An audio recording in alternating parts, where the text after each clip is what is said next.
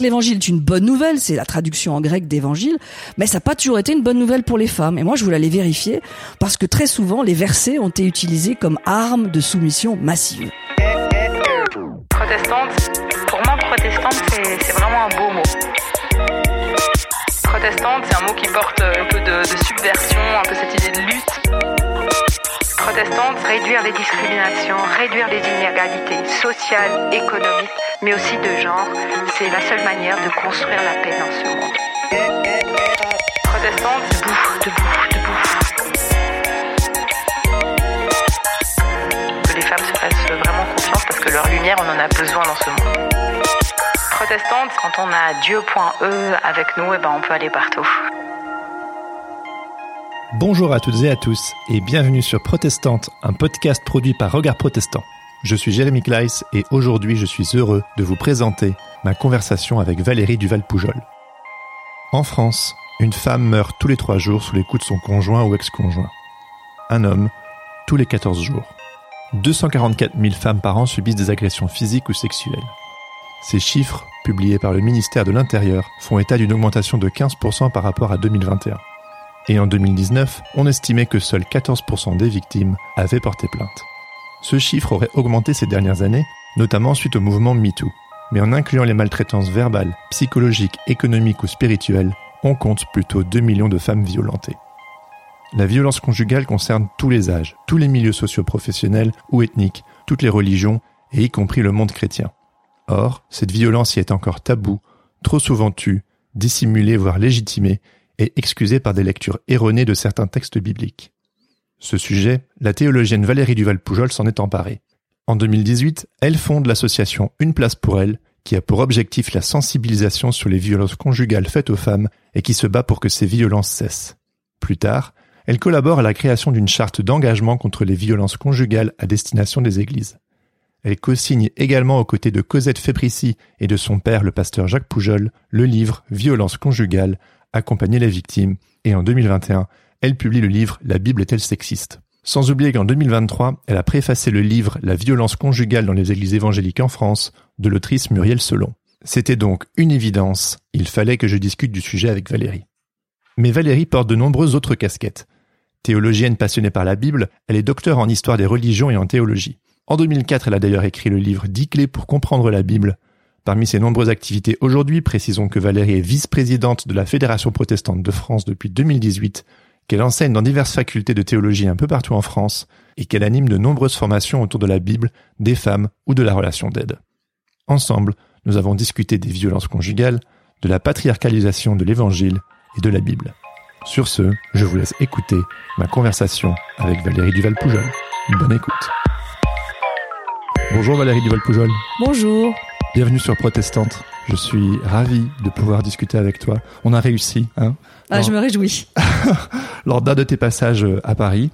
Et euh, je voulais vraiment marquer le coup, notamment euh, avec le calendrier, parce que à l'heure où cet épisode sortira, euh, on est à quelques jours de la journée internationale de lutte contre les violences faites aux femmes. 25 novembre, journée de l'ONU. Voilà. Et je voulais à tout prix en discuter avec toi, donc nous y voilà. Alors Valérie, pour commencer, euh, comment aimes-tu te présenter et euh, est-ce que tu peux nous dire aussi à quel moment la foi chrétienne et tout particulièrement le protestantisme ont fait euh, irruption dans ta vie? Alors c'est vrai qu'on se présente euh, de façon différente selon les milieux et peut-être puisqu'on est dans un cadre intime, ben je voudrais plutôt commencer par euh, des choses qu'on dit pas en général. Alors dire que j'adore la mousse au chocolat, que j'adore les voyages et Jean-Jacques Goldman. Voilà, donc je me dis que c'est une autre façon de se présenter aussi par euh, nos passions. je peux aussi dire mon verset préféré ou des choses comme ça. On peut être beaucoup plus spi, mais voilà, il me semble que ça permet de aussi de se présenter autrement. Très bien. Et donc du coup le oui, la foi. La foi, ouais. la foi, j'ai eu la chance, euh, comme Obélix, d'être tombé dans la marmite petite, et ça, c'est un privilège de grandir dans un foyer chrétien, du coup, et qu'on te transmette ça très jeune, tu gagnes beaucoup de temps. Moi, ça me donne des racines très solides de savoir que mes ancêtres étaient euh, huguenots et qu'ils ont euh, résisté à travers les siècles. Et puis, du coup, la foi était vivante. On parlait des personnages de la Bible autour de la table, comme si c'était des vraies personnes. Et, et du coup, moi, je pense que c'est comme une plante toute naturelle qu'on arrose et qui grandit. la foi a, a grandi avec des étapes, on va dire. Hein. Alors dans mon milieu baptiste, ça veut dire voilà un, baptême à l'âge adolescent. C'est un moment où du coup on s'approprie plus personnellement les choses. Et puis vers 16 ans, la compréhension que ce sera pas juste une activité parmi d'autres, mais ce sera la première place. Mmh. La question à 16 ans, c'est quelle place ça va prendre? Et la, la réponse c'était la première place. Donc du coup là, on appelle ça la vocation, on appelle ça l'appel, mais ou simplement le l'envie d'être cohérente et du coup de décider de faire des études de théologie et d'y consacrer en fait sa vie. C'était comment pour toi la foi quand tu avais 16 ans? Oui, je crois que c'était l'influence de, de modèles, de, de, figures où je me disais, voilà, des personnes qui ont vraiment changé le monde. J'étais très influencée en tant que baptiste par Martin Luther King et j'adorais sa citation qui disait euh, que le chrétien n'était pas euh, un simple thermomètre qui prenait la température, mais qu'il était un thermostat qui changeait la société. Et je me disais, oui, c'est ça. En fait, en tant que chrétien, la foi, c'est une foi en action, c'est une foi qui veut changer les choses. Alors, quand on est ado, on a des idéaux. J'avais envie de changer le monde. Voilà. Et je me suis dit, mais en fait, euh, c'est la foi là qui est la bonne solution. Je pense que tu es tombé dans une famille euh, militante. Oui. Voilà, c'est ça, on peut le dire. Hein. C'était comment un peu ça, cet, euh, cet, engagement familial? Oui, c'est vrai que ça donne des, des, des, racines. Alors de savoir que voilà, il y avait déjà un engagement féministe de mon père et de ma mère. Les deux, c'est pas réservé aux femmes l'engagement féministe. Et donc j'avais vraiment un père aussi très ouvert sur ces questions, qui m'a toujours dit mais rien n'est impossible. Voilà, le Seigneur s'est pas trompé en te faisant femme, hein. donc tout est ouvert, tout est possible. Et ça, ça donne une confiance dans la vie, une une assise, on va dire. Donc euh, ça ça a permis en fait, euh, on va dire cette voilà cette ouverture, cette envie d'engagement. Ils ont, ils étaient très ouverts aussi à la psychologie. Ils ont écrit beaucoup d'ouvrages. Ils étaient assez pionniers dans notre dans notre monde la chrétien de vouloir avoir accès à ces ressources humaines en les associant aussi euh, à, à la foi et parce que on s'est bien rendu compte que les problèmes des gens étaient, euh, il fallait pouvoir les voilà les adresser, euh, en parler avec les bons outils. Donc du coup là aussi une autre marmite dans laquelle je suis tombée. on me surnommait Freud quand j'étais petite parce que je voulais analyser tout le monde tout le temps, voilà tout le temps tout le monde. Mais voilà, je crois que c'est des bons outils ça aussi pour comprendre la nature humaine. Oui, c'est une belle chose d'avoir cette grille de lecture psychologique en plus de cette grille euh, spirituelle qui t'a été euh, transmise. C'est des outils, c'est des bonnes ressources. Ouais. Et il me semble que tu as aussi euh, collaboré avec ton papa euh, sur plusieurs ouvrages, tu, tu, ouais. mentionné. Ça, c'est un privilège parce que ça veut dire c'est intergénérationnel, euh, du coup, avec mon père. Et puis, c'est un homme, une femme, et puis des compétences euh, différentes. Moi, vraiment spécialiste des traductions de la Bible, exégète, et, et lui, à la fois conseiller conjugal familial, pasteur et psychologue. Du coup, ça permet vraiment cette interdisciplinarité, ce regard croisé. C'est très riche, l'altérité. Là, de pouvoir le vivre en confiance, en famille, c'était c'était un privilège. Ah bah oui. Donc par la suite, tu entames des études euh, en langue étrangère et puis par la suite tu vas vers la théologie. Oui, moi j'aurais bien fait théologie à 18 ans mais on m'a sagement donné le conseil d'abord de faire d'autres études et c'est vrai que ça m'a permis une certaine maturité de de voyager, de partir vivre à l'étranger, mais j'avais qu'une hâte, c'était d'attaquer euh, la théologie, le grec et, l'hébreu. Qu'est-ce qu'on te disait que c'était pas un vrai métier la théologie Ah si si, mais que c'était difficile particulièrement en tant que femme de euh, d'en vivre du coup, si on voulait pas seulement être pasteur, moi je savais que je voulais faire autre chose, euh, enseigner, etc et du coup euh, que c'était bien d'avoir plusieurs, euh, on va dire, euh, plusieurs cordes à son arc. Et tu m'en parlais en off, souvent on, dit de toi que tu es pasteur alors que pas du tout. Voilà, je crois qu'en protestantisme on a un peu cette cette faiblesse, cette tendance à vouloir que tout le monde soit pasteur pour pouvoir exercer un ministère, même quand il n'est pas pastoral. Il me semble que le ministère de docteur, c'est un ministère d'enseignant qui est reconnu dans les Écritures et qui devrait être reconnu à part entière dans dans nos milieux. On pourrait être docteur sans sans forcément être pasteur, même si mon mari est pasteur, donc je sais aussi tout à fait ce que c'est. Mon père aussi, mon cousin, mon oncle, mon ma grand-tante, voilà, on a toute une famille mais voilà, je trouve que c'est bien de faire la différence entre aussi les docteurs et, et les pasteurs. Et c'était comment ces études de théologie pour toi? Ouais, c'était formidable. J'ai délibérément choisi un endroit qui était différent de ma zone de confort. J'étais une évangélique baptiste. Je suis allée euh, à la faculté d'Aix-en-Provence, qui est plutôt réformée. Alors ah réformée évangélique, ouais. Mmh. Euh, c'était pas que pour les calissons, du coup, euh, voilà, mais c'était parce que justement, je voulais vivre une altérité. Je voulais découvrir la liturgie. Je connaissais pas la liturgie. Ah, c'est vrai, ouais. Ouais. Pour moi, la liturgie, c'était l'opposé de l'esprit. Euh, je comprenais pas. Et puis, du coup, de faire des stages pastoraux en église réformée, et puis de faire euh, moi-même une liturgie de comprendre qu'on peut être tout à fait à l'écoute de l'esprit en faisant une liturgie. Donc j'ai beaucoup beaucoup appris pendant ces années. Euh, ça m'a pas fait changer d'avis sur mes convictions profondes. Je suis toujours euh, voilà euh, en faveur du ministère féminin et de la place de la femme dans l'Église, alors que c'était pas le cas de cette faculté. Mmh. Mais du coup euh, voilà un vrai un vrai vraiment des études très riches, très intéressantes. Et puis j'ai rencontré mon mari, donc Samuel. Ah c'est vrai. Et voilà. Certains m'ont dit bah ça y est tu as rencontré ton mari, tu peux arrêter tes études. Non, j'ai poursuivi jusqu'au doctorat. C'est horrible de dire un truc pareil. Voilà, c'est notre milieu un peu patriarcal. C'est vrai. Bon, on va on va y venir ça. Mais juste avant de parler de patriarcat et tout ça, euh, par la suite, du coup, c'est intéressant de voir que tu as réussi à allier ton goût euh, pour les langues étrangères et ton goût pour la théologie, parce que notamment tu es devenue traductrice de la Bible. Est-ce que tu peux un petit peu nous en parler? Oui. Quand j'étais jeune, je voulais être archéologue et finalement, je suis devenue archéologue du texte, mais dans le bon sens aussi, de d'essayer de restituer ce qu'il y a de meilleur de ce texte en grec ou en hébreu, mais en le rendant actuel aujourd'hui. Donc, c'était formidable de pouvoir allier euh, ces passions, cette passion que j'avais pour les langues, et de pouvoir le mettre au, service du coup là de du texte et des autres. Oui, tu as, participé à la traduction de la alors la TOB en 2010, euh, la, nouvelle révision de, de la TOB, ça c'était donc un travail en équipe. Et puis ensuite la nouvelle français courant. Alors là j'étais chef de projet. Ah Ça c'est un travail d'équipe extraordinaire. C'est 60 collaborateurs de toute la francophonie, la Belgique aussi. Je sais que tu es belge, mais donc la Belgique, la Suisse, le Canada, la France et l'Afrique la, francophone. Alors ça c'est extraordinaire. Toutes les confessions, hommes, femmes, euh, et vraiment euh, trois ans, trois ans ensemble de travail. Euh, là on peut dire jour et nuit.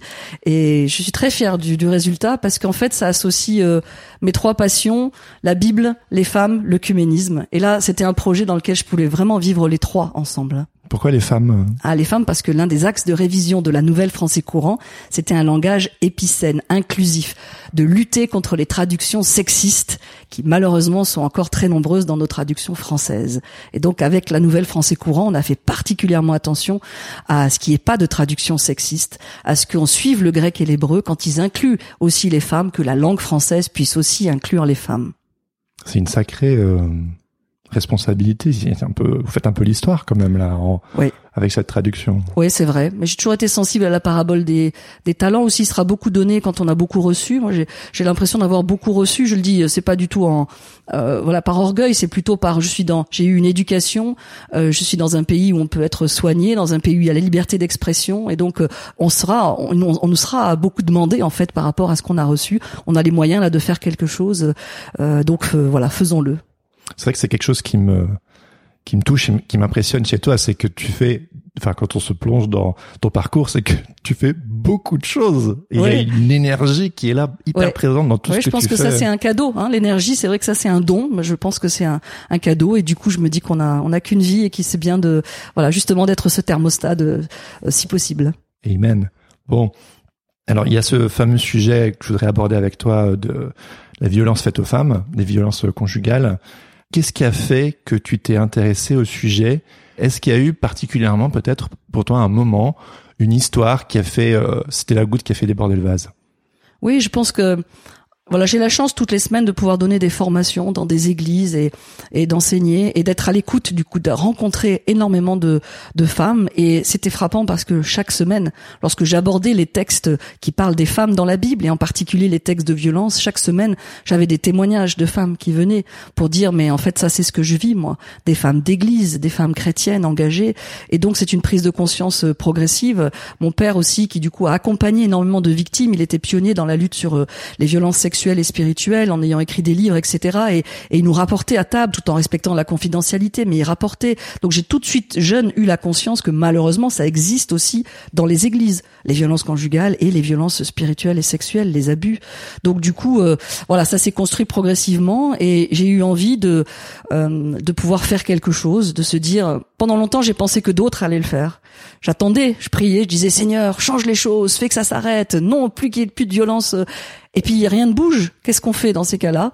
On se dit bah peut-être si c'est moi qui ai les tripes qui bougent, si ça me touche, alors c'est que je dois essayer moi peut-être de faire quelque chose avec d'autres. Mmh. Et ça a été donc toute l'aventure d'une place pour elle, des formations et des livres sur le sujet.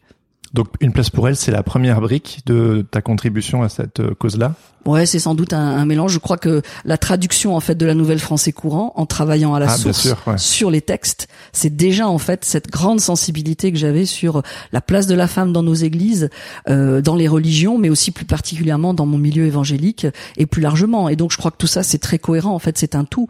Euh, les violences sont en fait le haut de l'iceberg, mais d'un iceberg qui s'appelle patriarcat et qui est beaucoup plus massif.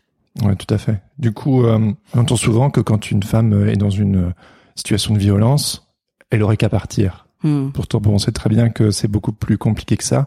Ouais. Euh, Est-ce que tu peux développer? Oui, il y a beaucoup de fausses croyances qui circulent. Si c'était si grave, si c'était si terrible, elle partirait. ben, et puis on se dit voilà, mais ça n'arrive que chez les autres, ça n'arrive pas dans notre milieu. Beaucoup de fausses croyances qui circulent. Là, ce qu'on oublie, c'est le phénomène de l'emprise. Mm. Il faut dire et expliquer ce mot de l'emprise. Elle est comme un lapin qui est pris par les phares de la voiture, impossible de bouger. Pourquoi il s'en va pas ce lapin? Pourquoi il se laisse écraser? En fait, elle est sous emprise. On ne se lève pas un matin en décidant de faire un féminicide, de tuer euh, sa compagne. C'est des années en fait d'humiliation, de traquage, de, de, de menaces. Et finalement, même quand il n'est pas là, son conjoint, parce que la majorité des victimes sont des femmes. On n'oublie pas les hommes victimes, mais la majorité sont des femmes.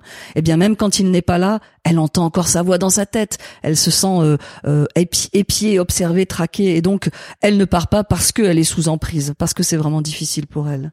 Tu fais notamment euh, référence à l'impuissance apprise. Mm. Si tu peux, tu peux développer ça, ça m'a intrigué quand.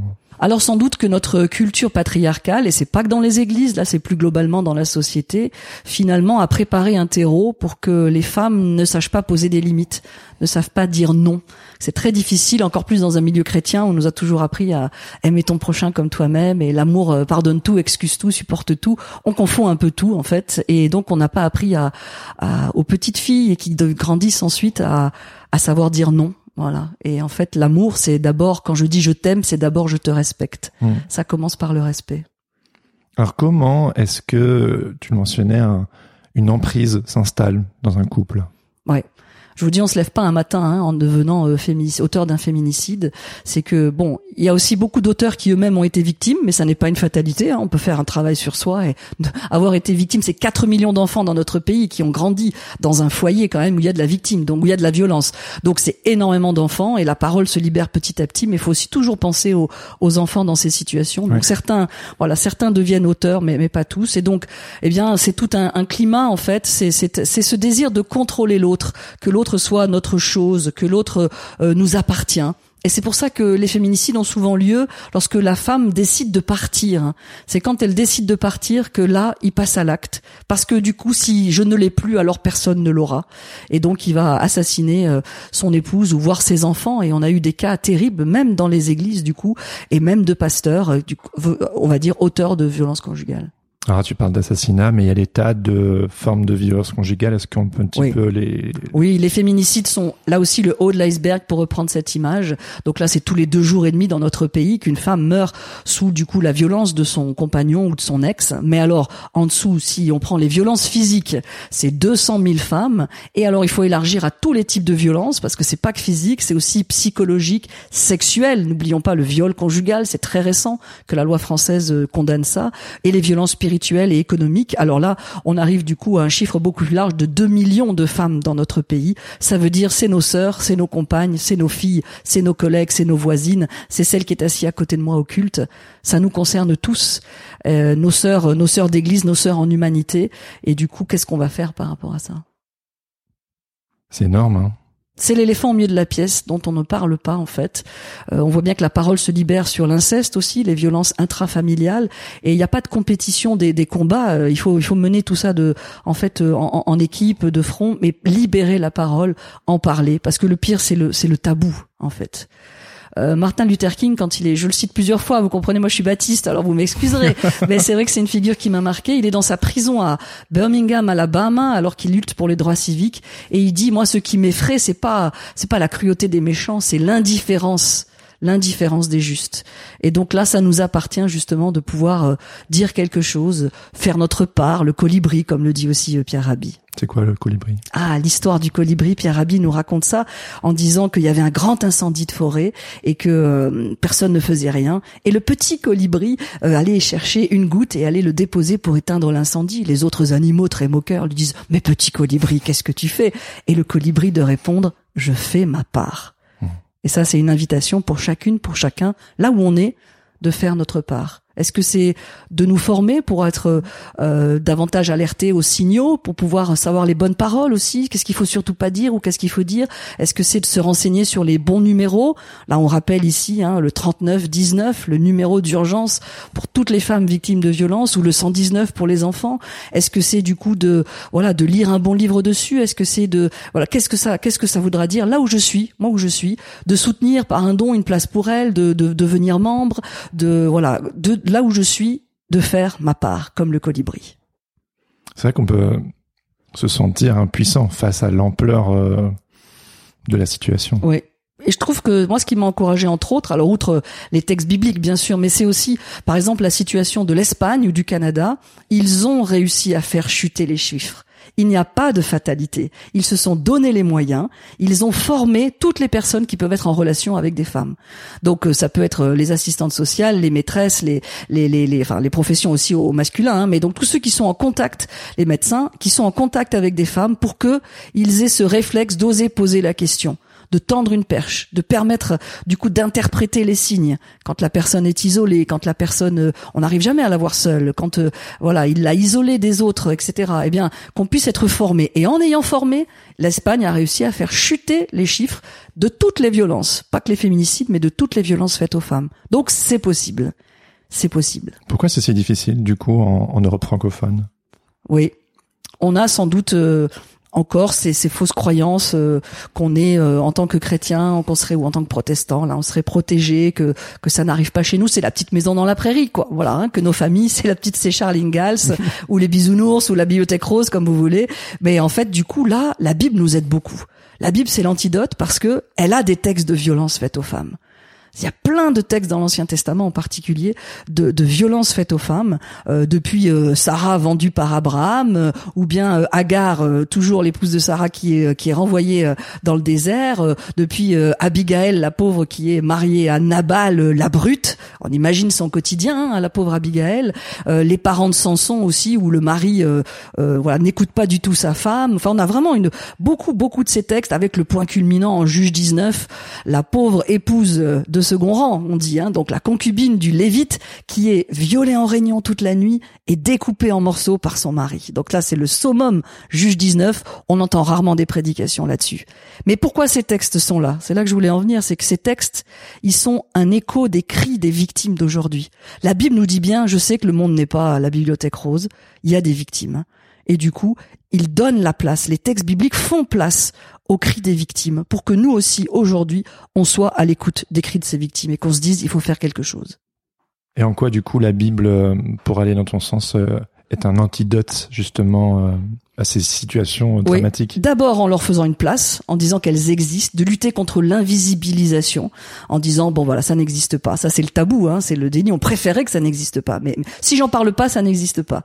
Voilà, il y a un peu cette tentation. Donc là, en étant présent, en ayant des récits qui en parlent, et on a aussi la violence intrafamiliale avec euh, voilà la fille hein, Tamar de David qui est violée par son demi-frère. Donc on a vraiment tous les types de violences. Et puis l'antidote ensuite, ben en disant cette patriarche, ce patriarcat, cette domination d'un genre sur l'autre, il y a un espoir avec euh, la venue du Christ. Moi, je suis croyante. Hein, euh, euh, j'ai aussi des collègues féministes non croyantes, mais il y a une spécificité là du coup de mon espérance, c'est que la venue du Christ est venue restaurer ces relations qui ont été abîmées en fait entre hommes et femmes, et il est possible du coup d'avoir des relations hommes-femmes autres autre que de domination, d'infériorité. On a été toujours d'accord pour dire qu'on était différent. Mais pendant des siècles, différent, ça voulait dire inférieur. Mmh. Là, ici, l'idée, c'est on est différent, mais on peut travailler ensemble, servir ensemble, comme le nom du blog aussi que, voilà, que je marraine, qui est, qui est très très bien. Mais du coup, de se dire ça. Il y a un antidote aussi de dire il y a de l'espoir. C'est l'un des tout derniers versets de, de Malachie, le dernier livre de l'Ancien Testament, qui annonce le soleil de justice qui porte en ses rayons la guérison. Et c'est ça notre espérance aussi chrétienne, c'est que c'est pas la fin de l'histoire, ces pages sombres qu'on voit, il y a aussi une restauration possible. Ça n'est que le début de l'histoire, après ça se construit, hein, mais voilà, il y a, y a quelque chose de possible. Tu le mentionnais euh, juste avant le, le patriarcat. Depuis, on pourrait presque dire la nuit des temps, dans toutes les sociétés, dans toutes les religions, dans tous euh, les continents. Il semblerait que depuis toujours, euh, c'est relativement accepté de malmener euh, sa compagne. Et que ce, l'origine de ça, ce serait le patriarcat. Tu peux, tu peux développer? Alors, moi, ce qui me touche particulièrement, c'est quand ce patriarcat, qui est en effet millénaire, c'est de se dire, quand on le légitime au nom des textes bibliques. Là, c'est là que ça me fait bondir et réagir, parce que du coup, ça, c'est mon domaine, ma spécialité. Moi, je suis allé délibérément apprendre le grec et l'hébreu pour vérifier si ce qu'on pouvait dire au nom de la Bible était réellement juste. C'est la patriarcalisation de l'évangile. Voilà, la patriarcalisation de l'évangile. C'est-à-dire que l'évangile est une bonne nouvelle, c'est la traduction en grec d'évangile, mais ça n'a pas toujours été une bonne nouvelle pour les femmes. Et moi, je voulais aller vérifier, parce que très souvent, les versets ont été utilisés comme armes de soumission massive et donc je voulais aller voir qu'est-ce que dit vraiment le texte et j'ai pu vérifier. Alors c'est là toutes les études et en lisant aussi toutes euh, celles qui m'avaient précédé, toutes les théologiennes féministes, d'avoir une relecture de ces textes de Paul, de Jésus, de l'Ancien Testament et de voir que oui, la Bible est une bonne nouvelle pour les femmes et qu'on ne peut pas en aucun cas légitimer ce patriarcat au nom des textes bibliques.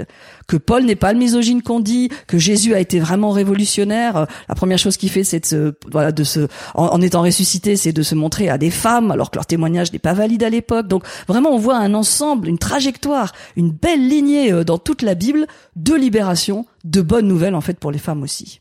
Alors tu viens de le mentionner, euh, Paul, le fameux Paul que justement on taxe habituellement relativement facilement de misogyne. Toi, tu tiens le discours contraire. Est-ce que tu peux, euh, est-ce que tu peux développer ouais? Oui, je crois qu'on a beaucoup mis en valeur certains versets sortis hors de leur contexte euh, pour en faire un prétexte, en oubliant aussi d'autres passages, notamment tous les passages de ses collaboratrices. Paul a beaucoup de collaboratrices dont il est fier. Il remercie Dieu pour elles. Il faut relire Romains 16, par exemple. Alors souvent on lit pas, c'est le tout dernier chapitre de Romains. On se dit bon là ça c'est des salutations, c'est pas très intéressant. Au contraire, c'est une fenêtre ouverte sur les communautés chrétiennes des premiers siècles, du premier siècle, et ça nous dit comment Paul a des collaboratrices alors il salue par exemple Tryphène, Tryphose et Persis. C'est pas des noms de maladies, c'est des collaboratrices. C'est des femmes remarquables et il dit qu'elles ont été formidables. Euh, est-ce que par exemple Junia, l'apôtre femme Junia, vous rendez compte s'il y a une femme apôtre, c'est que c'est les autres textes qu'on n'a pas très bien compris.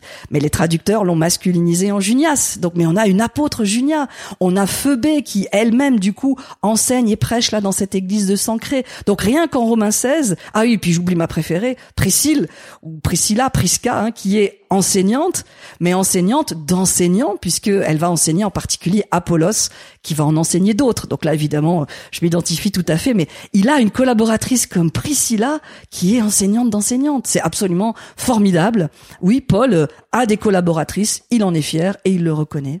Alors, euh, c'est une évidence pour toi, mais justement, tu parles de ces fameux versets tirés de leur contexte. Est-ce qu'on pourrait un tout petit peu les aborder? Et euh, tu, tu, tu, tu en parlais aussi tout à l'heure. Parfois, on, on s'imagine que chez nous, enfin chez nous, euh, en, en, Église chrétienne, en protestantisme, dans sa diversité, que bah non, on n'a pas ces soucis-là de, de violence conjugale dans les couples chrétiens, alors que justement, ces lectures de, de ces versets bibliques dont on va peut-être un petit peu parler euh, peuvent peut-être bien souligner et renforcer ce patriarcat et ce, cette, cette violence en fait. Oui, je pense que ces passages méritent qu'on s'arrête et qu'on les étudie. Il faut pas nous non plus rentrer dans le slogan, mais je peux vous assurer du coup que l'étude sérieuse de ces passages en grec, parce qu'il faut se méfier de c'est écrit et on me montre du français. Donc non, la Bible n'a pas été écrite en français. Donc euh, l'étude vraiment sérieuse de ces passages, que ce soit Éphésiens 5, femmes soyez soumises à vos maris, 1 Corinthiens 7, le corps de la femme ne lui appartient pas. Il y a toute une flopée comme ça et 1 Corinthiens aussi l'homme est le chef de la femme.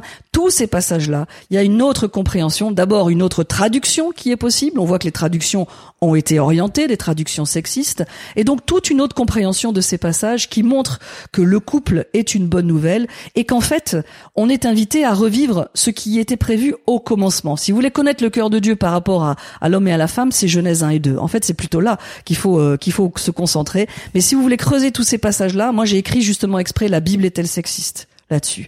Parce que c'est justement il y avait beaucoup de questions chaque semaine par des femmes qui me disaient mais moi la Bible j'ai plus envie ça me décourage il y a tous ces passages là je je comprends pas je suis fâché avec Paul ou et même Dieu je je me dis bien que Dieu il il m'aime ça je sais qu'il m'aime mais là il y a quelque chose que je comprends pas alors je mets ça de côté mais et donc moi je voudrais leur donner des outils là dans, dans ce livre la Bible est-elle sexiste des clés pour dire mais vous avez raison suivez votre intuition Dieu n'est pas comme ça Dieu, il vous aime, vous avez de la valeur à ses yeux, il dit que vous êtes précieuse et du coup, il veut vous équiper, il veut faire de vous pleinement des collaborateurs, collaboratrices pour pour son œuvre. Je trouve que c'est difficile euh, quand on n'a pas euh, fait des études de théologie, du grec, de l'hébreu. Alors on a eu cette grande chance depuis la réforme et l'imprimerie avec Gutenberg que la Bible a pu être accessible à toutes et à tous. Mais je trouve que c'est difficile parce que c'est un texte compliqué hein, de dire que la Bible est simple. non, non, elle est intense. Elle, oui. elle est intense, et je trouve que c'est qu'on a vite, qu'on arrive vite à une, on peut avoir une lecture simpliste et littérale, et se disent ben c'est c'est pas moi qui l'invente, hein, c'est c'est dans la Bible, c'est écrit, euh, c'est pour les chrétiens une parole d'autorité. Euh, et alors, euh, voilà, je, je, je mets juste à la place de toutes ces personnes. Enfin, je veux dire, moi, j'ai dû aussi apprendre à changer mes lunettes en fait par rapport à ça, et c'est c'est pas évident. Non, non, c'est vrai. L'apôtre Pierre lui-même, dans un de ses écrits, dit que les lettres de Paul, c'est quand même pas simple et que certains les ont tordues. Donc, vous voyez, c'est pas d'aujourd'hui, rien de nouveau ah sous oui, le soleil. déjà des petites querelles entre... Exactement. Donc, déjà, il y avait des difficultés. C'est pas des textes simples, mais parce que c'était des écrits de circonstances et que toute la difficulté pour nous sera de voir qu'est-ce qu'il y a d'universel et qu'est-ce qu'il y a de beaucoup plus localisé et, et, circonstancié. Mais là, je voudrais vous encourager aussi à, à, les uns et les autres à oser suivre des formations, lire des bons livres. On a aujourd'hui beaucoup de théologiennes formidables, catholiques ou protestantes qui nous rendent familiers aussi ces textes, qui nous donnent des clés pour les comprendre. Euh, le site ouvronslabible.com aussi avec beaucoup de formations. Voilà, faut oser. On à une époque aujourd'hui où on peut quand même euh, s'équiper, voilà, et on peut avoir un éclairage sur ces textes-là. Alors profitons-en, saisissons ces occasions de formation. Il me semble aussi que tu as contribué à la création d'une charte pour les églises. C'est formidable ça. Oui, alors c'était aussi sur les violences conjugales, euh, une charte que les églises peuvent afficher. J'en connais un certain nombre qui les ont affichées, du coup qui ont affiché cette charte, dénonçant les violences conjugales en disant que ici c'est un lieu où nous nous tenons à côté des victimes de violences conjugales, où nous dénonçons la violence conjugale, que rien ne peut la légitimer. Et donc il y a des églises qui l'ont voté en AG, en assemblée générale, des églises avec le conseil de l'église, des églises qui ont fait venir les associations d'aide. Il faut pas oublier se renseigner sur les associations d'aide qu'il y aussi autour de votre église pour euh, en faire la pub, pour faire le relais. Et donc ça, oui, c'est un des outils qui est possible. C'est cette charte du coup contre les violences conjugales. Tu penses à quelles associations d'aide tu, tu, pourras en nommer quelques-unes? Oui, bah France Victime, les CIDF, les plannings familiaux. Le planning familial, c'est quand même inventé par une une protestante, hein, Evelyne Sulero. Donc voilà, il faut pas oublier le tout ce que les protestantes ont amené aussi au féminisme français. Les premières féministes en France, c'est des protestantes, avec d'autres, hein, mais voilà, je pense à Sarah Monod et, et à d'autres. Donc du coup, voilà, c'est important aussi de de garder ce lien avec euh, tous ces mouvements, ces associations qui font un travail formidable, chrétiens ou pas chrétiens, là ici, mais vraiment de les connaître et de les faire connaître. Hein. Alors revenons du coup à euh, les mécanismes de, des violences conjugales, donc que ce soit euh, dans les églises ou, en dehors. Euh, donc on, a parlé du patriarcat. Moi, évidemment, je suis aussi touché par ça, par ça en, tant qu'homme et de, de faire ce, constat-là. Moi, il y a, y a, une phrase qui m'a beaucoup marqué quand j'ai lu le, livre que tu as écrit avec ton papa, Jacques Poujol et Cosette Fébrici. Un homme choisit de maltraiter sa compagne parce qu'il n'a pas exclu cette possibilité. C'est un choix. Là, c'est le mot important. On, ne se lève pas un matin où par hasard, d'un coup, on a, la main leste ou, ou le, le, mot d'humiliation. C'est un choix. Et c'est là qu'on peut du coup les aider aussi. Il faut aussi souligner tous ceux qui font un travail par rapport aux auteurs de violences. Ça, c'est encore très pionnier. Je pense à l'armée du salut à, à, Belfort ou à Mulhouse.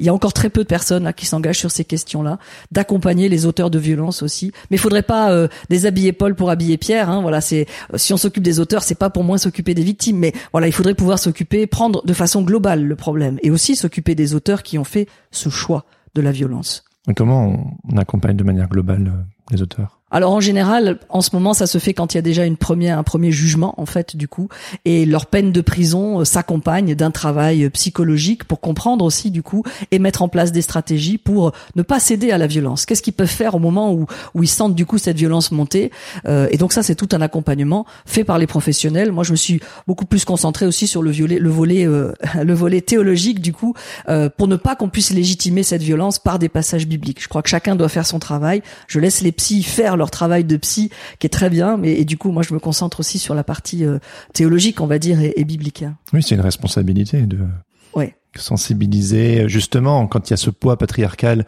dans notre tradition chrétienne. Ça, ça demande quand même un, un effort et, et quand on parle de relecture, enfin moi ça me parle totalement. Hein. Moi je, ça me, ça me j'ai tellement besoin de d'être challengé et de d'être apporté avec une multiplicité de points de vue, une relecture. Mais pour d'autres personnes, ça pourrait être genre, mais on est en train de malmener le texte, on est en train de lui faire dire ce qu'il ce qu'il dit pas. Alors évidemment, peut-être que évidemment que quand on fait des études de, théologie, on se rend bien compte que la mal, on ne malmène pas au même endroit. Enfin, ouais. Ouais, mais c'est important aussi ce que ce que vous dites Jérémy de que vous vous sentiez concerné en tant qu'homme et ça c'est très important. Ces affaires de cette question là de lutte contre les violences conjugales, c'est pas une affaire de bonnes femmes. Mhm. C'est pas des femmes qui voilà, alors dans le dans le podcast que vous avez, vous interrogez les protestantes mais mais du coup, c'est ensemble qu'on doit lutter sur ces questions-là. C'est l'éducation aux petits garçons et aux petites filles. Quelle éducation je donne à mes enfants ou à mes petits-enfants? Qu'est-ce que je leur dis en fait? Et puis euh, qu'est-ce qu'on enseigne dans les préparations au mariage? Est-ce qu'il y a des lignes rouges? Ou est-ce qu'on prépare juste à la cérémonie du mariage, mais est-ce qu'on prépare Est-ce qu'il y a des lieux où du coup on, on, on, permet aux jeunes adolescents dans leur toute première relation de parler avec le violentomètre, un excellent outil, de parler de ce qui est normal ou pas normal dans une relation? Ça se fait ensemble, ça, hommes et femmes. Et donc c'est important qu'en Église on se sente tous concernés en fait aussi, euh, que c'est pas simplement voilà l'affaire de quelques-uns. Moi j'étais très touchée quant à la Fédération Baptiste, c'est notre président du coup un homme Thierry Auguste qui qui voilà a dit bah faisons quelque chose déjà pour notre fédération aussi et on s'est associé pour faire euh, voilà tout ce qu'on a fait ensemble. C'était important que ce soit aussi euh, ensemble.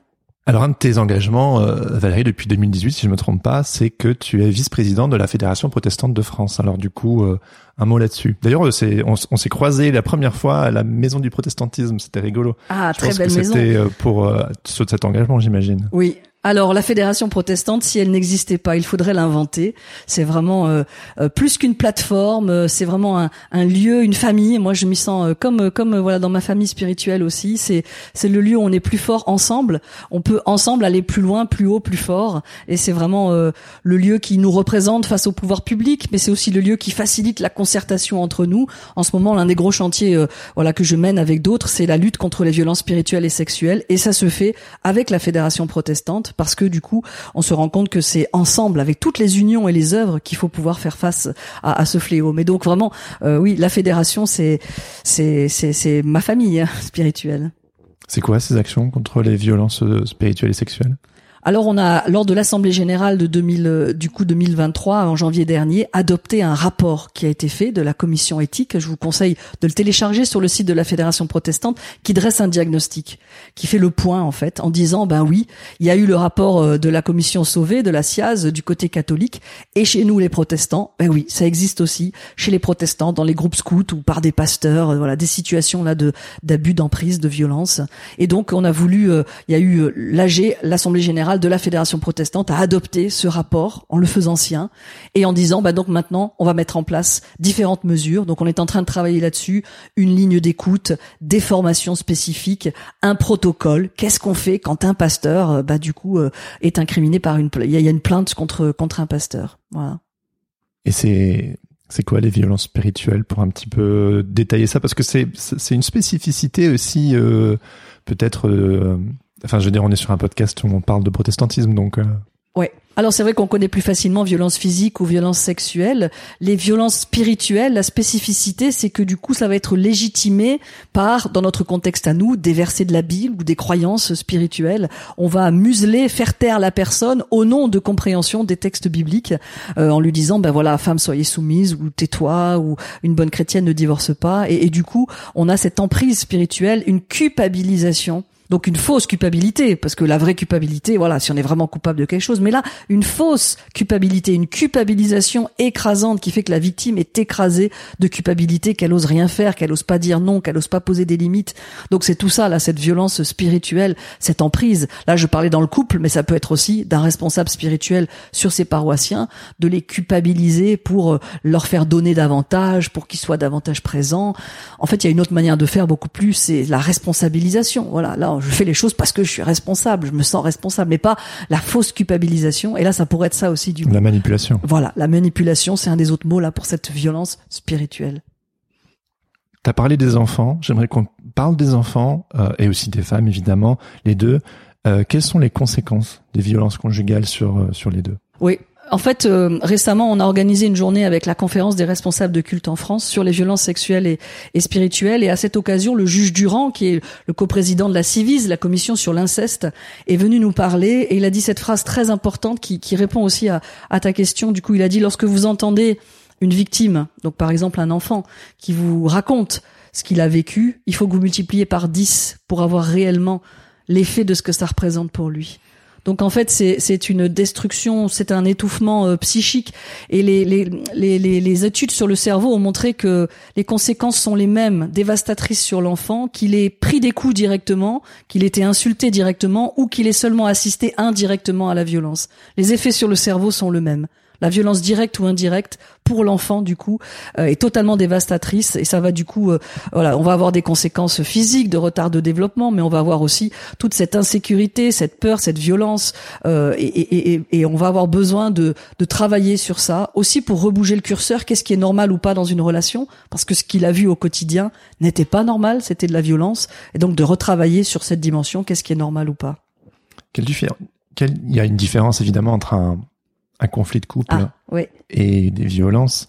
Donc quelle différence et aussi ben peut-être que des je suis parent et peut-être que des parents qui nous écoutent pourraient euh, culpabiliser de de se disputer peut-être devant les enfants et quelles répercussions ça peut avoir. Ça c'est vraiment une question profonde, essentielle, c'est la différence entre le conflit tout le monde a des conflits et c'est normal. C'est s'il n'y a pas de conflit qu'il y a peut-être un problème, voilà. Euh, parce que le conflit, c'est l'expression de nos désirs et de nos peurs. Donc, on a des désirs et des peurs différents. Donc, il y a du conflit et c'est très bon signe.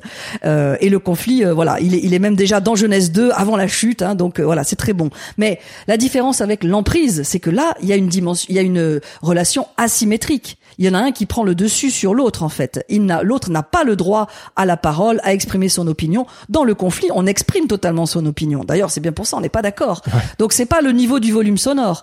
Dans un conflit, on est symétrique, alors que dans la violence conjugale, il y a asymétrie. Il y en a un qui vraiment a le contrôle sur l'autre, et c'est pour ça qu'on ne traite pas du tout de la même manière un conflit de couple, on peut aller voir un médiateur dans le cas d'un conflit de couple et une violence conjugale. Jamais de médiation dans le cas d'une violence conjugale. Si une victime vient vous raconter ou que vous voilà vous suspectez un cas de violence conjugale, déjà vous pouvez appeler le 3919 pour avoir des conseils, mais aussi jamais vous ne faites venir monsieur pour confronter, euh, pour le rappeler alors devant madame, parce que là sachez que ce sera encore pire pour elle après coup. Il va se débrouiller de toute façon pour que vous ne la voyez plus.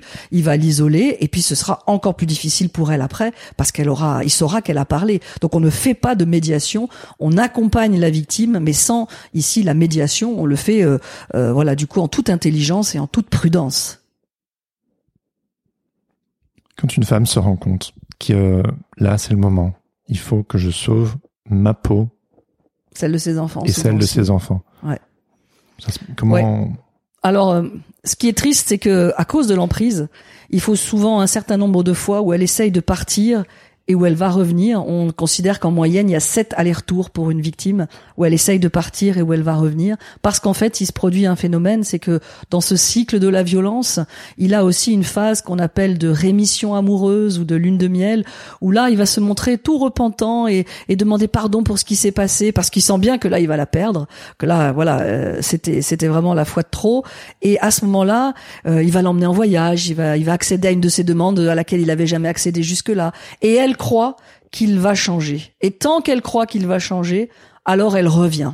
Et du coup, au moins sept fois où elle, euh, voilà, elle tombe à nouveau dans ce panneau, mais de, euh, c'est très, il faut pas dire tomber dans le panneau, il faut dire elle est sous emprise mmh. et où elle revient du coup parce que du, elle pense qu'en effet qu'il va changer. Et c'est là que le message des églises n'aide pas en confondant euh, le pardon avec une pseudo repentance. Le pardon, c'est réellement une repentance dans les textes bibliques.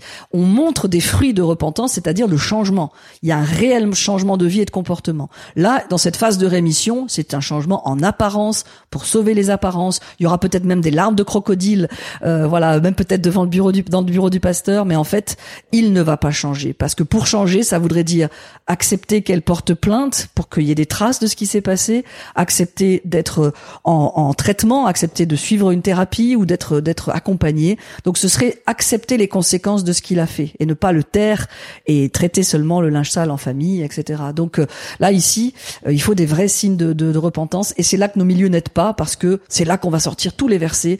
Une bonne chrétienne ne divorce pas, une bonne chrétienne ne porte pas plainte, une bonne chrétienne aime tout, pardonne tout, supporte tout. Voilà, c'est là qu'on va utiliser les versets et qu'on ne va pas permettre à la victime de partir. Oui, justement, c'est on court le risque de d'instrumentalisation de la Bible et de justement, tu le disais tout à l'heure, de d'en faire une forme d'arme de soumission massive. Le, terme il est fort et, il a raison quoi. L'histoire est jalonnée de mauvaises interprétations des Écritures. Hein. Je veux dire, on a légitimé Bible à la main l'apartheid en Afrique du Sud, le racisme euh, aux États-Unis, et, et, là maintenant cette violence du coup. Mais c'est mondial. Moi, j'ai aussi la chance d'être dans des réseaux internationaux et chaque année je vais à l'ONU pour euh, travailler ces questions avec d'autres femmes du monde entier, donc pas que des chrétiennes, hein, des, des femmes vraiment là de, de toutes les religions, de tous les, les arrière-plans. C'est mondial, c'est un fléau mondial. Donc on doit ensemble, euh, on doit ensemble du coup euh, partager les ressources, se soutenir et, et du coup il euh, n'y a pas de, de fatalité. On peut ensemble lutter contre ce fléau. Donc on lutte ensemble. Tu mentionnais tout à l'heure euh, le colibri. Ouais. Quand on se rend compte, et ça peut être délicat parce que si on se rend compte qu'il y a éventuellement des violences conjugales chez des amis, des proches, que sais-je, euh, c'est délicat, je trouve. Comment, comment, je pense que beaucoup de personnes, peut-être, on, peut-être que les personnes qui nous écoutent pensent à des personnes, ils se sentent impuissantes. Qu'est-ce qu'il faut faire? Comment on peut faire? Oui, mais déjà, euh, ne pas faire l'autruche, mais oser créer un espace de dialogue, un temps de dialogue quand on la rencontre seule. Euh, et vous verrez que ce sera de plus en plus difficile, du coup, si elle est dans cette situation, d'oser tendre la perche aussi. Peut-être c'est pas la première fois ou la deuxième fois qu'elle répondra, mais voilà, de lui redire que vous êtes disponible, de, de lui redonner, peut-être lui offrir une, euh, enfin, lui, lui montrer une brochure ou un numéro, etc., euh, pour pouvoir tendre une perche en fait. Souvent, ces victimes disent mais j'avais l'impression d'être seule et que personne n'allait me croire. Je crois que ce que le meilleur service qu'on puisse leur rendre, c'est de nous préparer pour que, vous savez que les inconscients communiquent, pour que inconsciemment elles sachent aussi que ben, on va les croire si elles nous parlent. On va les croire. Donc il y a nos amis, il y a nos proches à qui on peut tendre cette perche. Et puis pour tous ceux en situation de responsabilité, là il y a une vraie responsabilité de se former. Mmh. On sait qu'en faculté de théologie, il n'y a pas de module dans aucune des facultés sur l'accompagnement des victimes de violences conjugales à l'heure actuelle. Ah donc, eh oui. Alors que euh, quand on voit les statistiques, donc les dernières statistiques pour les églises, c'est une femme sur quatre dans les églises une femme sur quatre dans les églises qui est victime de violence, donc pas que la violence physique, pas que femme battue, la violence psychologique, la violence sexuelle, parce qu'alors là, le consentement dans nos milieux, il faut en parler. Donc, une femme sur quatre, quel est l'autre problème qui concerne autant de monde? Donc là, les pasteurs ben, doivent aussi se former, et donc avec empreinte formation, une place pour elles, on propose des formations aussi adaptées aux pasteurs, parce que on sait qu'on leur a pas appris ça en faculté de théologie. Et donc, du coup, voilà une piste aussi. Euh, tu viens d'en parler, le consentement, la violence sexuelle. Tu, tu en as fait un point d'honneur. Ouais. Est-ce que tu peux Oui, parce que finalement, c'est étonnant, mais c'est très, c'est très récent que dans notre pays, eh bien, le viol conjugal ait été reconnu, et dans d'autres pays d'Europe, c'est, c'est, c'est encore en discussion. Et du coup, en fait, c'est l'idée qu'une femme puisse porter plainte contre son mari parce qu'elle n'était pas d'accord et qu'en fait il l'a violée. Et pendant des générations, eh bien, euh, lorsqu'on allait à la police, à la gendarmerie pour porter plainte, on disait mais madame, c'est votre mari. Qu'est-ce que vous voulez qu'on fasse? Et on est en train d'intégrer que bah, l'amour, évidemment, ça implique le consentement. Et donc c'est pour ça que c'est devenu facteur aggravant. Le viol conjugal est reconnu comme un délit. Une femme, du coup, elle est maître de son corps. Ce passage d'un Corinthiens 7 est très beau parce que vous le relirez, il, il implique une très belle symétrie. Le corps de la femme ne lui appartient pas. Le corps l'homme ne lui appartient pas. Et le fait qu'il y ait cette symétrie, c'est pour nous dire aucun, personne ne peut instrumentaliser l'autre dans sa sexualité, le lieu le plus intime finalement de la relation. On ne peut pas instrumentaliser l'autre, ça doit se vivre en concertation, en dialogue, et donc le devoir conjugal n'est pas quelque chose ici qui existe. Alors que Dieu sait que a été utilisé euh, pour le contraire. Eh ben justement, Dieu le sait. Voilà, Dieu le sait bien, et donc on peut pas légitimer ça avec les versets bibliques. Il faut relire Cantique des Cantiques et ce jeu amoureux formidable entre la bien-aimée et le bien-aimé. Comment elle prend l'initiative aussi. Il faut relire voilà tous ces passages-là. Mais la sexualité était vraiment un sujet euh, tabou, on va dire par ce puritanisme de toute Église confondue ici. Oui, oui, euh, voilà, il y a eu un, gros tabou par rapport à ça. Pourquoi? Ça, ça, sonne comme une évidence, hein, mais quand même. Tu, pourquoi? Ouais, moi je crois que ça c'est à nouveau le fruit du patriarcat. Hein. On va pas tout le mettre sur le dos, mais quand même, on a du coup aussi, quand même, oui, on est on est vraiment encore dans les dans les suites. C'est une construction millénaire. Donc euh, nous, on est la deuxième génération. Là, je vois ma mère sont battues pour des droits et, et, je suis la deuxième génération. On dit qu'il faut au moins trois générations pour vraiment changer un inconscient collectif. Donc euh, voilà, j'espère que euh, bah voilà, mon fils adolescent, on essaie de lui transmettre aussi des choses et que ce sera. Mais vous savez, Simone de Beauvoir le disait très justement, c'est chaque génération qui doit aussi se battre pour les droits. Et à l'occasion d'une crise, elle avait tout à fait raison, à l'occasion d'une crise, c'est en premier les droits des femmes sur lesquels on va rogner. Donc c'est une vigilance de chaque génération en fait. Vigilance, c'est fort quoi. C'est, faut pas lâcher l'affaire. Non, et c'est pour ça qu'on a besoin les unes des autres et les uns des autres et que la sororité, un beau mot qui a été utilisé plusieurs fois dans, dans, dans, vos podcasts, la sororité. On a besoin de cette solidarité aussi, du coup. Donc, euh, une femme en prend conscience, fait cette peut-être cet aller-retour. Quels sont les les chemins de guérison euh, possibles après un, après ça? Ouais, on parle d'un travail de reconstruction très lent et c'est bon de de rencontrer. Alors en anglais, ils aiment bien l'expression de survivante plutôt que de victime. Ils trouvent ça plus proactif. C'est vrai qu'en français, on a plutôt gardé euh, le mot de victime. Et vous voyez, ce mot de survivante dit quelque chose. Euh, ça ne pourra jamais être comme si ça n'avait pas eu lieu. Voilà, ça a eu lieu, ça appartient à qui je suis. Mais on voit que elles sont ensuite dans, dans autre chose, dans, dans du coup dans, dans une reconstruction. Elles vont rencontrer peut-être un nouveau compagnon, un nouveau mari, et, et, et, voilà. Et du coup, avec aussi tout un travail de relecture sur ce qui s'est passé. Mais cette reconstruction est, tout à fait possible elles peuvent être euh, des femmes debout, alors que la vie, là, les a ployées, les a écrasées, oppressées, être à nouveau une femme debout. Et ça, c'est un des passages que je préfère aussi dans la Bible, une des rencontres de Jésus qui guérit une femme qui était courbée depuis 18 ans. Et il va la redresser, elle devient une femme debout, et il va l'appeler fille d'Abraham, une expression qui n'avait jamais été employée au féminin. Fils d'Abraham au masculin, on connaît, mais fille d'Abraham au féminin, c'est la première et la seule fois, qui dit aussi que elle est héritière de toutes ces promesses faites dans la Bible et qu'elle retrouve sa dignité. Mais ça, c'est tout ce qu'on peut leur euh, leur souhaiter et c'est ce que j'ai vu dans des survivantes du coup, voilà, de voir des femmes debout et qui, euh, bien sûr, ça fait partie de ce qu'elles ont vécu et beaucoup deviennent militantes aussi d'ailleurs sur le sujet. Mais voilà, qu'elles deviennent des femmes debout.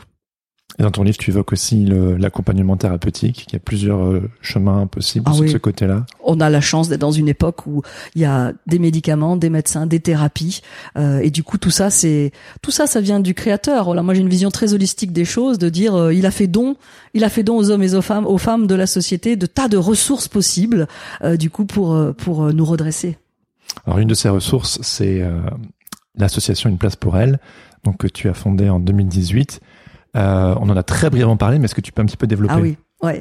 Oui, tout à fait. Alors euh, devant cette euh, cette quand j'étais prise au trip pour me dire mais qu'est-ce qu'on va faire du coup en réfléchissant avec d'autres qu'est-ce qui existait déjà, il y a des centres d'accueil très bien, des CHRS, le Home à Strasbourg, il y a, des lieux d'accueil pour les victimes, il faut les soutenir et les encourager. On s'est rendu compte que l'angle mort c'était sur la sensibilisation.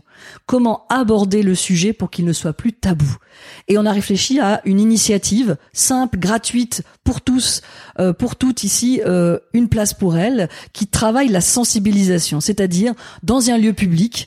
Alors euh, dans une mairie, dans une salle des profs, dans une boutique, dans un cinéma, dans un théâtre, une chaise sur laquelle on met un panneau et nous on livre le panneau gratuitement hein, du coup où il y a écrit une place pour elle. Elle aurait dû être là parmi nous, mais elle n'est pas là parce qu'elle est morte sous la violence de son compagnon ou de son ex. Et en fait, elle nous manque. C'est une façon de la rendre visible, parce que la violence conjugale, c'est derrière les portes, et souvent personne ne le sait.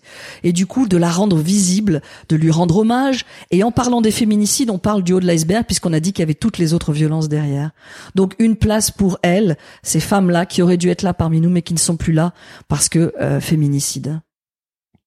Quelles euh, histoires ou quel changement euh, ce travail a pu alors c'est particulièrement fort pour le 25 novembre ou, le 8 mars, la journée de la femme. Ça a été traduit dans une quinzaine de langues maintenant. Euh, on l'a présenté à l'ONU comme initiative parce que vraiment, on a eu beaucoup de retours de l'impact de la libération de la parole que ça a créé. Lorsque les gens voient le signe et la chaise dans un lieu public, on l'a même fait dans des cultes, dans des synodes, dans des assemblées générales de la fédération ça protestante. un joli petit froid là. Oui, mais en même temps, juste après, le temps d'après, il y a d'abord la sidération, et le temps d'après, c'est libération de la parole. Ah mais tu sais, je t'ai jamais dit, mais ta grand-mère. Ah mais tu sais, la voisine. Ah mais tu sais, et du coup, on se met à parler du sujet. Et ça, c'est lutter contre le tabou. Comment on brise un tabou? Par la définition du tabou, c'est qu'on n'en parle pas. Mmh. Là, la chaise vous donne l'occasion d'en parler. Et du coup, on a eu beaucoup d'histoires très positives euh, de, de, de, de, villes entières qui se, qui se sont bougées, voilà, qui ont consacré euh, un square avec un banc rouge, par exemple, en justement en hommage aux victimes de féminicide et qui ont accompagné ça. Évidemment, la chaise est un est un prétexte texte Oui, ensuite pour pouvoir voilà un symbole pour ensuite faire des formations, des journées pour en parler, euh, voilà pour lire un livre pour sur le sujet. Donc c'est un c'est vraiment un symbole et une occasion. Et là c'est tout le monde. Là où on est, on l'a fait dans un conseil municipal, on l'a fait euh, voilà. Donc il y a vraiment plein de lieux dans un aéroport, dans les dans les lieux. Venez sur une place pour elle et vous verrez toute la galerie de photos. Et vous, où allez-vous du coup faire la chaise rouge? Là où je suis. Dans, dans le milieu dans lequel je suis, vous verrez que ça porte des fruits en fait là ici de libération de la parole.